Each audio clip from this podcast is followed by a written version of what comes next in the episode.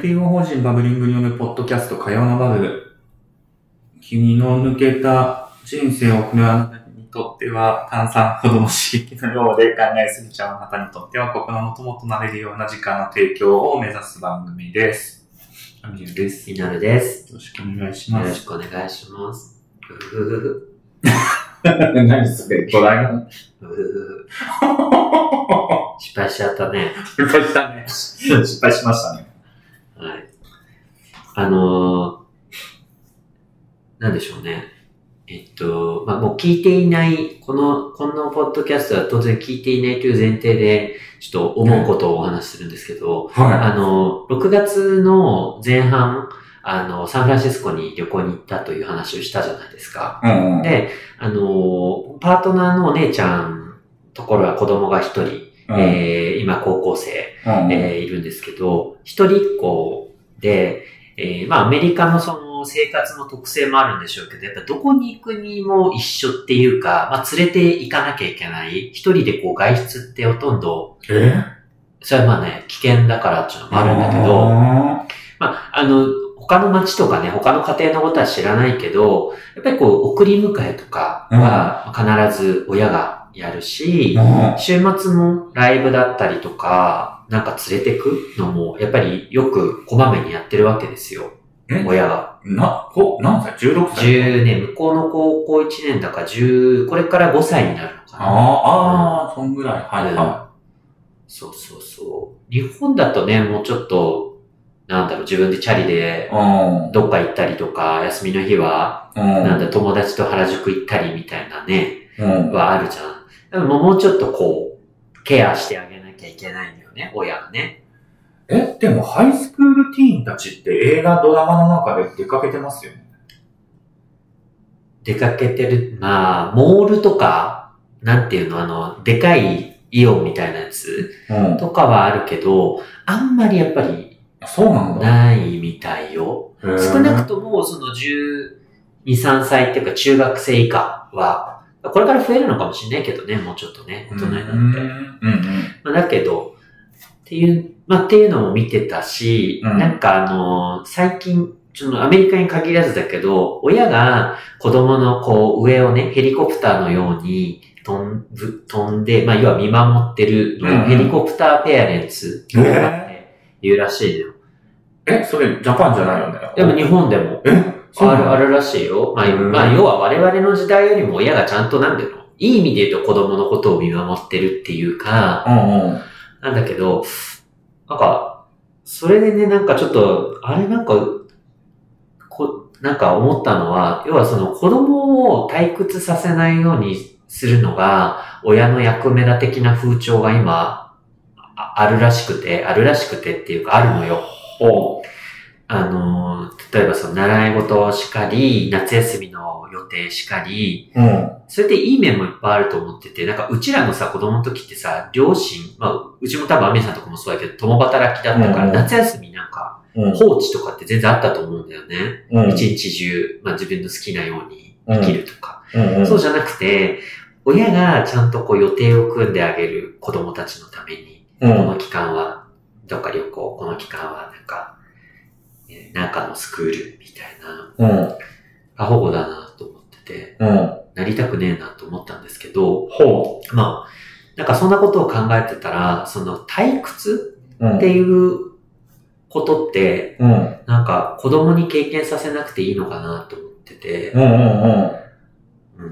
うんそれでちょっとまあいろいろ雑誌、雑誌っていうか自分がこう調べられる限り見てたら、やっぱり現代人のうん。退屈に対する態度というのがどうもよろしくないというふうにおっしゃる方がいて、学者でね。ほあの、なんか、退屈って、英語で言うと、まあ、ボアっていうか、まあ、ボアダムっていうらしいんですよね。フリーダムって自由じゃん。う。うん。まあ、それに多分、こう、なんだろう、肩を並べるような意味で、ボアダム、退屈。それは昔、昔ってかもう200年とか、そのもっと昔でなかった言葉らしいの、英語ではね。うん。まあ確かに考えたらそうだよね。朝起きてさ、うん日本だったらさ、100勝するにしろ何しろさ、うん。もう生きるために生きてるわけじゃない。うんでも今って、生きるために生きてる時間もあるけど、うん仕事したりで。そうじゃない時間っていっぱい多いじゃない。で、そこで西洋的ななんか価値観で、その時間を潰すために人類が編み出したのは娯楽。うん。まあつまりあなたが好きな映画もそうだよね。うんうんうんで、なんか、え得てしてというか、あの、私、僕もそうだけど、なんか、暇な時間がない方がいいっていうか、うんなんか時間を絶えず潰していた方が有意義なような気がするじゃない、人生って。うん。うんうん。でも果たしてそうでしょうか？おう。なんかもっと言うと人生ってなんか退屈で、退屈だし空虚だし、うん。っていうか人生にそんなに意味があるのかとか、うんそんなことまで最近、最近っていうかまあちょっとそれをきっかけに考えてて、おどう思います？人生はう。うん。退屈を殺すためだけにあるのか、人生は何のためにあるのか、退屈ってダメなのかとか。人生は何のためにあるのかだとまた退屈から離れちゃいそうだけど、うん退屈は、いつからだろう。高校ぐらいから感じてない気がする。うん。忙しいんだよね、昔から。うん。で、退屈を埋めてる、たのかもしれないんだけど、うん。な、そんなこと考える暇もなくよ予定とやることがすごうん。うん。い多い人生だから、うん。それは意図してそうしてる。うーん、そうだね。うん。うん。まあなんか、例えば言うと、人に会いたいとかさ、うん。あの、映画見たい、本読みたいとかさ、あとその、同時に何かやるのとかも、すぐ、中学生ぐらいからなのよ、その、学校行って家帰っての往復じゃなくて、うんまあ大体みんな中学って部活やるじゃん。うん。俺それが生徒会やってたの。うん。だからその、三つとかは普通なのね。うん。で、なんかそういうので忙しいし、友達のグループもいっぱいあるし、うん。一人の趣味の時間もあるし、うん。なんか時間が足んないうん。うん。人だったから、うん。退屈の必要性はちょっとよくわかんない。なるほどね。ただじあの実感としてはね。うんうんうん。で、退屈、退屈って必要なのか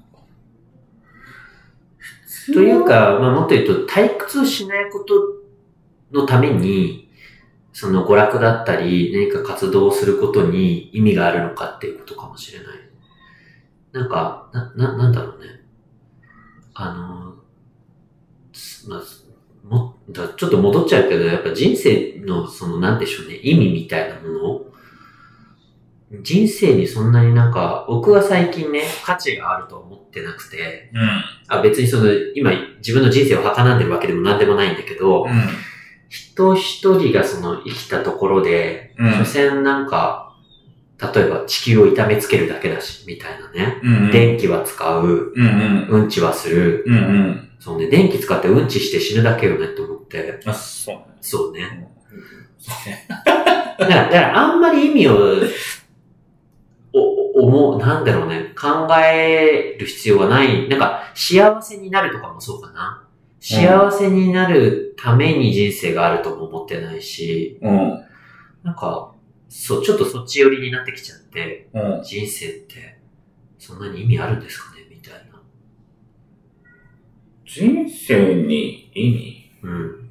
なんか何にとっての意味かじゃない地球にとっては意味ないよね、多分。意味ないどころか有害そうだよ、有害でうん。だから、な、サイズ感じゃない？その、目の前の誰かにとっては意味がある自分かもしれないけど、はいはいはいは地球にとっては意味がなくてみたいな、んその、ただのこ個体としての意味みたいなのはないんじゃない？い。うんうんうん。相対的な感じっていうか。そうだよね。うん。うん。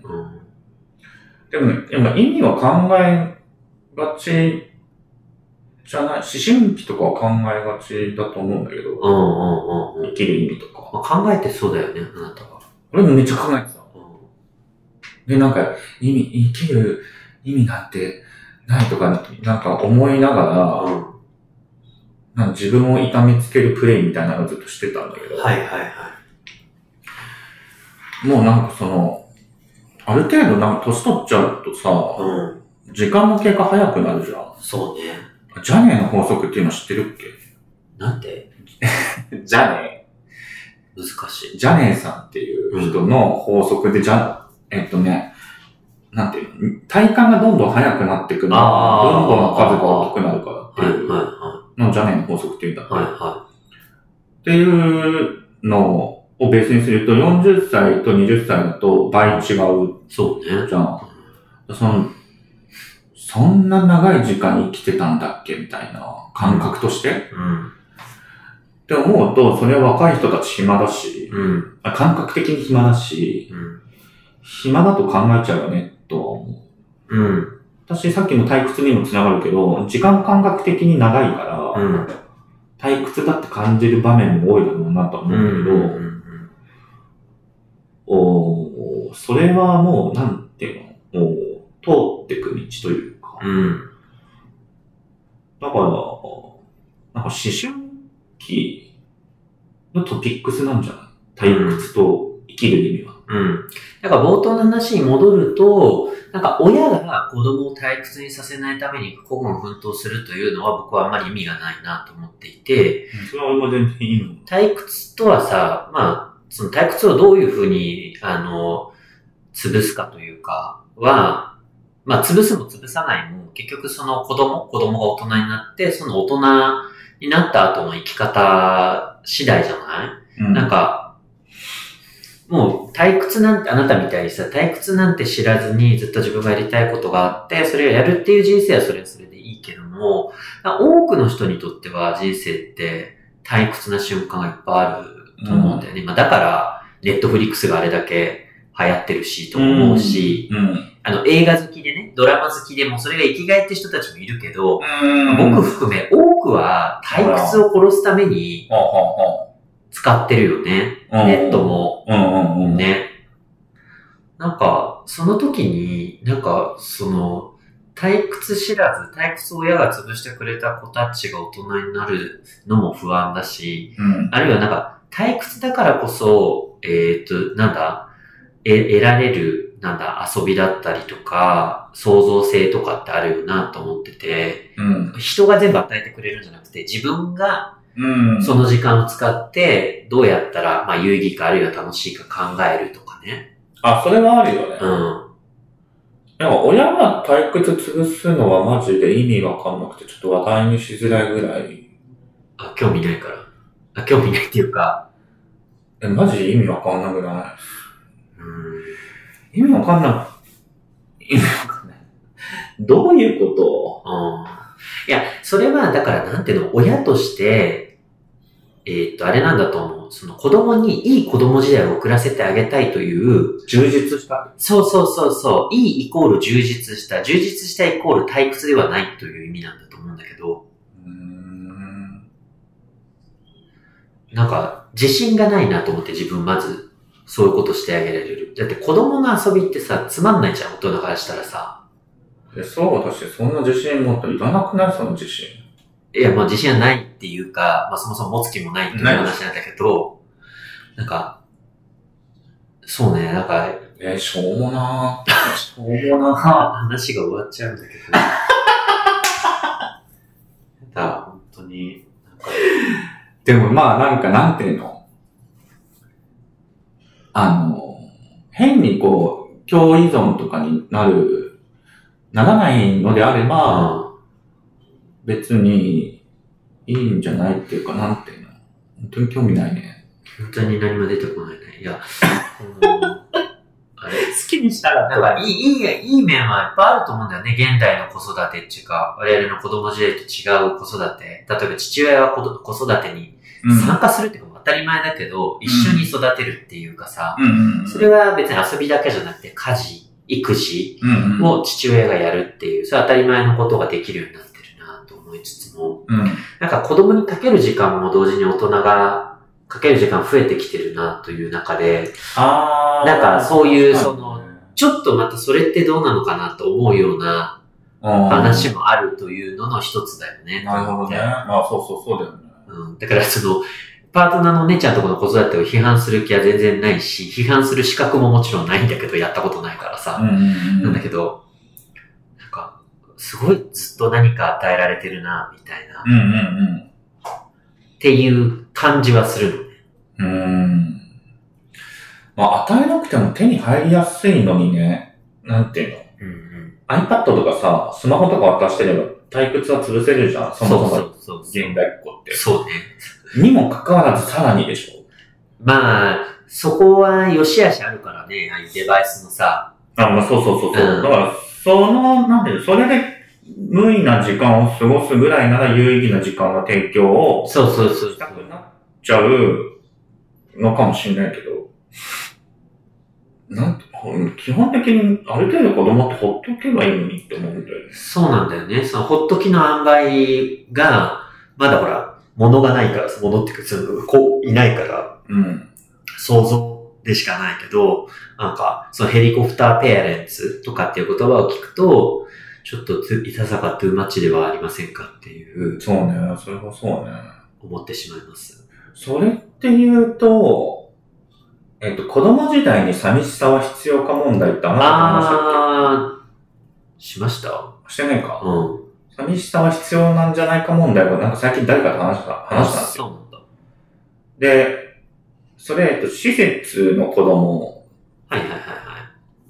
と、まあ、過ごしてる中でもそうだし、まあ、えっと、育児をしてる親たちうん。というか家族を見てても思うけど、寂しくないように、なんかこう、包囲網を敷いていくことの弊害っていうか、まあ、さっきの話ともちょっとね、関わるよね。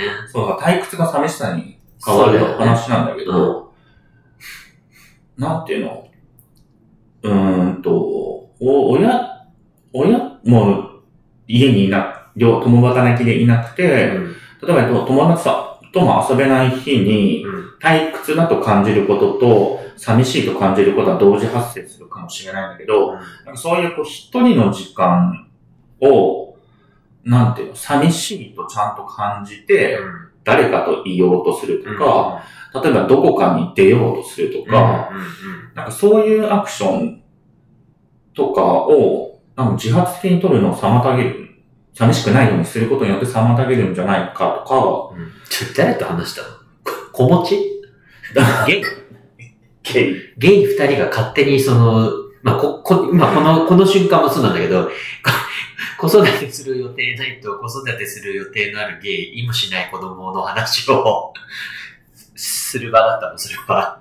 それなんだっけないやでも俺今だからその息子はさ、ほっといてるよ。いうんうんうんや、それ寂しさとかじゃないけど、うん。うん。なんていうの？よ余白？ああ、はいはいはいはい。家族とか親だけで全部子供を産めない、うう埋めるってその、あ、そうそうそう。に、なんかし、した、まあ、ならない子だし、うしたくないし、うん。えーっと、いちいち聞かれ、何、ど、今日どこ行ってたの？とか、仕事どうするの？とかがうざかった子供時代を生きてるから、俺は。うん。だからその、うざいことしたくないし、どうせなんかほっといても全然違うこと考えてる生き物だから子供って。だからその、なんていうの、アプローチの、なんか種類を絞ってるのよ。うんっていうこととかは思ってて、うんだからその、うちにいない時間とか、もうできるだけ例えば早早く帰ってあげなきゃとかは思ってなくて、一人ぼっちで、例えああ。ば家に息子がいたとしても、寂しいかもしれないけど、うん。退屈かもしれないけど、うん。えっと、それ、俺の人生は俺の人生で、息子の人生は息子の人生みたいな考え方をできるだけするようにしてきてるのね。うん。っていうことを踏まえると、その、施設の中とかってさ、常に誰か施設職員がいいるから、うん。いないことがないから、むしろ一般家庭より大人はずっといるから。ああ、はいはいはい、そうだね。そう。だからそれ、それってなんか、過剰だなって思ってて、確かに。あ、だからやっぱ施設の職員とかそっち系と喋ってる気がするかな。そうだね。そう、だからそ、もうちょっとその、なんていうの、夜帰ってきて、大人がいないとか、なんかそういうのとどっかのタイミングでちょっとずつ味わっていかないと、18歳、高卒のタイミングで、なんか多くの施設出ちゃってるけど、そこまでもうびっしり。子供も大人も、毎秒毎秒いるの。その環境から急にパッて一人になる、うん。楽さんすごいし。そうだね。いや、なんかだから親、なんか当たり前のような、になってる、当たり前のように使われてる言葉だけど、早くは帰ってあげないと寂しがるからうんうん。って言うじゃん。うん。でもすごい失礼、でも子育てをね、されてた方に、がもし聞いてたら失礼かもしれないけど、で何？っていう気もしていて、だとダメなんだっけっていうと、ダメな理由って別になくない？子供が寂しい思い。だって大人になったら寂しい思いなんて散々するんだし、うん。うんうん。そうだ人ね。間としてね、うんうん。孤独を感じたりとか。あの、別にその、なんだろう、24時間放置するとか、てっぺん回って帰ってこないって話と、うん。1時間、2時間。子供が一人で、想定、予定の時間より長く一人でいるってことは全然違うじゃない、うんうん。ちゃんと帰ってきてくれる親がいるうんうんっ。ていうイメージがあれば十分なのではっていうか、うんうん。そうだね。その進化で待ってたりとかするかもしれないしね。なんか子供の時に、その、思い出したんだけど、すっごい覚えてることがあって、なんか、うちの両親、その自営業やってて、なんか自営業同士の勉強会みたいなのがたまにあって、まあうん母親もその日は行ってて、で、なんか帰ってこなかったんだよね、夜9時とか10時になっても。うんまあでもうちって、おじいちゃんおばあちゃんうん、と、あの、2世帯で同居してたから、まあ、あの、あっち行けば、じいちゃんばあちゃんいるんだけど、すごい寂しくて、なんかその時になぜか、あの、12月で、し通ってた習字教室の版画っていうか、どゴム版で年賀状のあの、やつを作るっていうやつを一人でやってて、うん。彫刻刀で自分の手をすっごい切りまくって、で、親が帰ってこなくて、泣きながら自分で指先にまた絆創膏巻いて、つってやって、また切ってっていうのを一生やってて、寂しいと思ったの。うん。で、何？で、何？すごい孤独で、それだから、で全然ダメ、ダメなやつじゃん。それ1、2時間の寂しさダメだった話エピソードじいや、だから寂しかったの。だから寂しいってやられたらそれを思い出すなって思ってさ。うん。子供の時のね、でもそれはさ、切らない方が良かったんじゃないの？えその子供、その彫刻刀のね、それだからもっと早く帰ってきてくれてたら、その記憶はないなかったわけじゃん。もっと早く帰ってきてくれて、かつ自分でね、彫刻刀で指を切らなかったじゃなかったけど、いうん、そうそうそや、まあだから別に彫刻、孤独がいいとか悪いとか言いたいわけじゃないんだけど、まあ確かに孤独の記憶ってすごい、あの、記憶に残ります。ただ、それが嫌だったわけじゃなくて、うんなんかあれを乗り越えられたんだから 別にいいかなという気もしてて、うんうんうん。子供の時にそのぐらいなんかへっちゃらだったなっていうか、寂しかったけど、うんうんうん。そんなイメージはあります。だから程度で、程度はあるよね。さっきのその時間の程度とタイミング？うん。なんかいつもだったら平気なのに、今日帰ってきてないのなんか寂しいとかってあるかもしれないし、子供のそのコンディションとかさ、その一日の過ごし方とかうんによっても。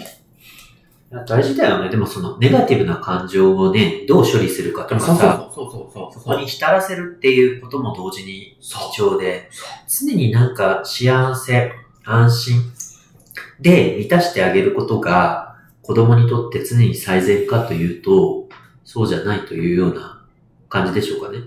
そう。そう、本当その通りですよ。うんあの、だから施設の子供たちの話、施設の子供たちの話っていうか、職員の関わり方の話とうん、まあでも、一般家庭のでもそうだけど、先回りして失敗させないようにすることの、なんかこう、俺はあんまり意味のなさをうん。訴えたい方なのね。はいはい。リスクを下げて、下げてみたいな。ああ、はい。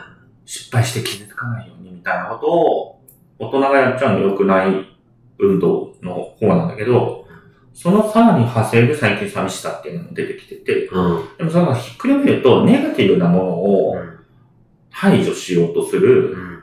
なんか大人の関わりについては、引き続き考えていきたいですよねっていう。そうね。態度を取っていきたい。なんだろうね。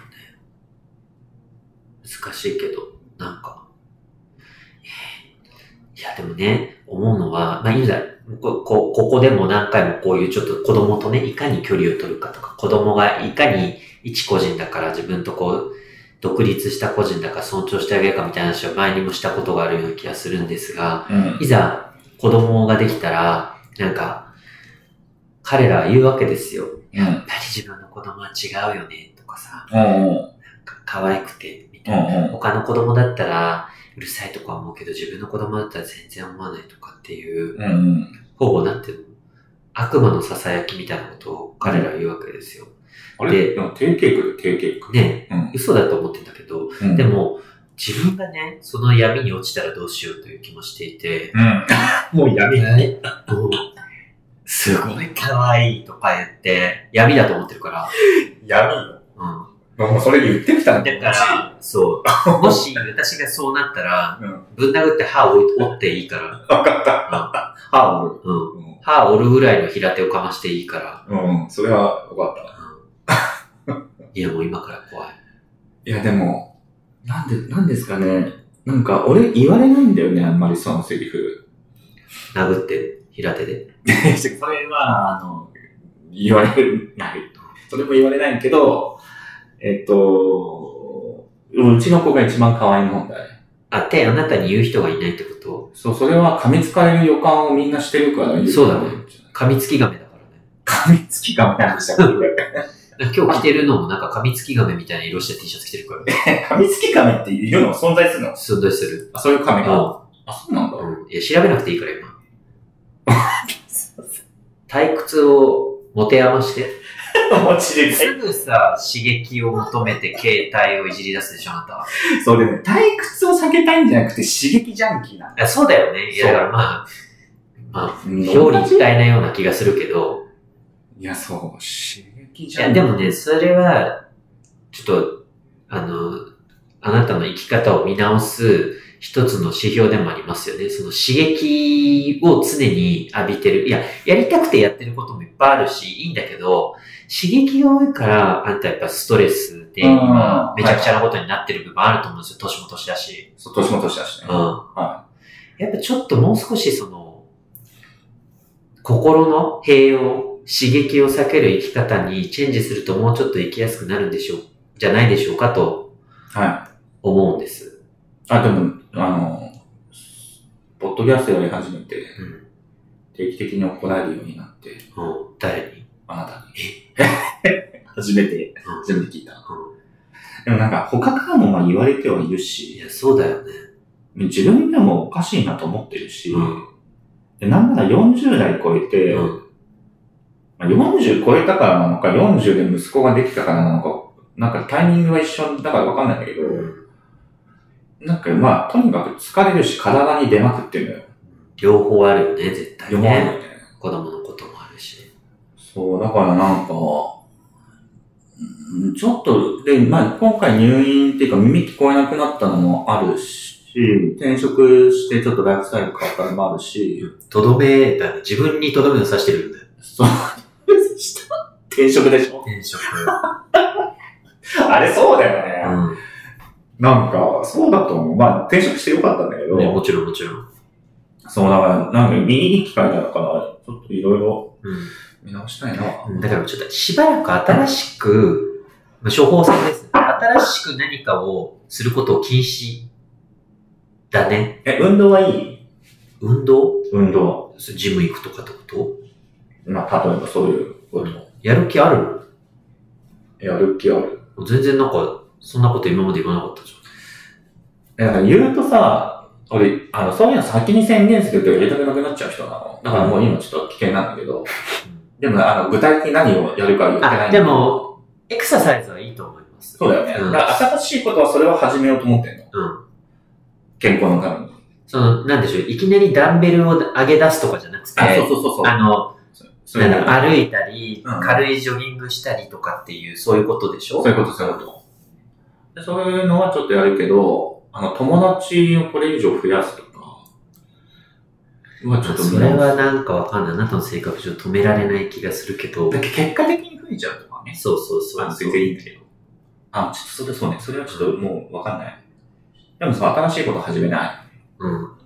まあ運動は除くでいいと思うけど、そうだよね。ちょっとやっぱしさっきのなんか、噛みつき亀、え、何それ、いるの？って言って、スマホを触ポチポチしだしたあたりが、やっぱりなんていうのか、20代の時からのそのあんた抜けてない部分あるよね。知らなくたっていいのよ、噛みつき亀なんて。確かにで確かに。いなんで今新しい刺激を求める？や、こんな。な、最終的に怒られたんだけど。はい。お時間になりました。えっと、バブリングバーで、あの、私のことを怒ってくださる方もね、続きお待ちしておりますので、毎週日曜日、6時から10時、中野坂上です。あと、お便り、概要欄ご確認ください。では、ありがとうございました。バイバイ。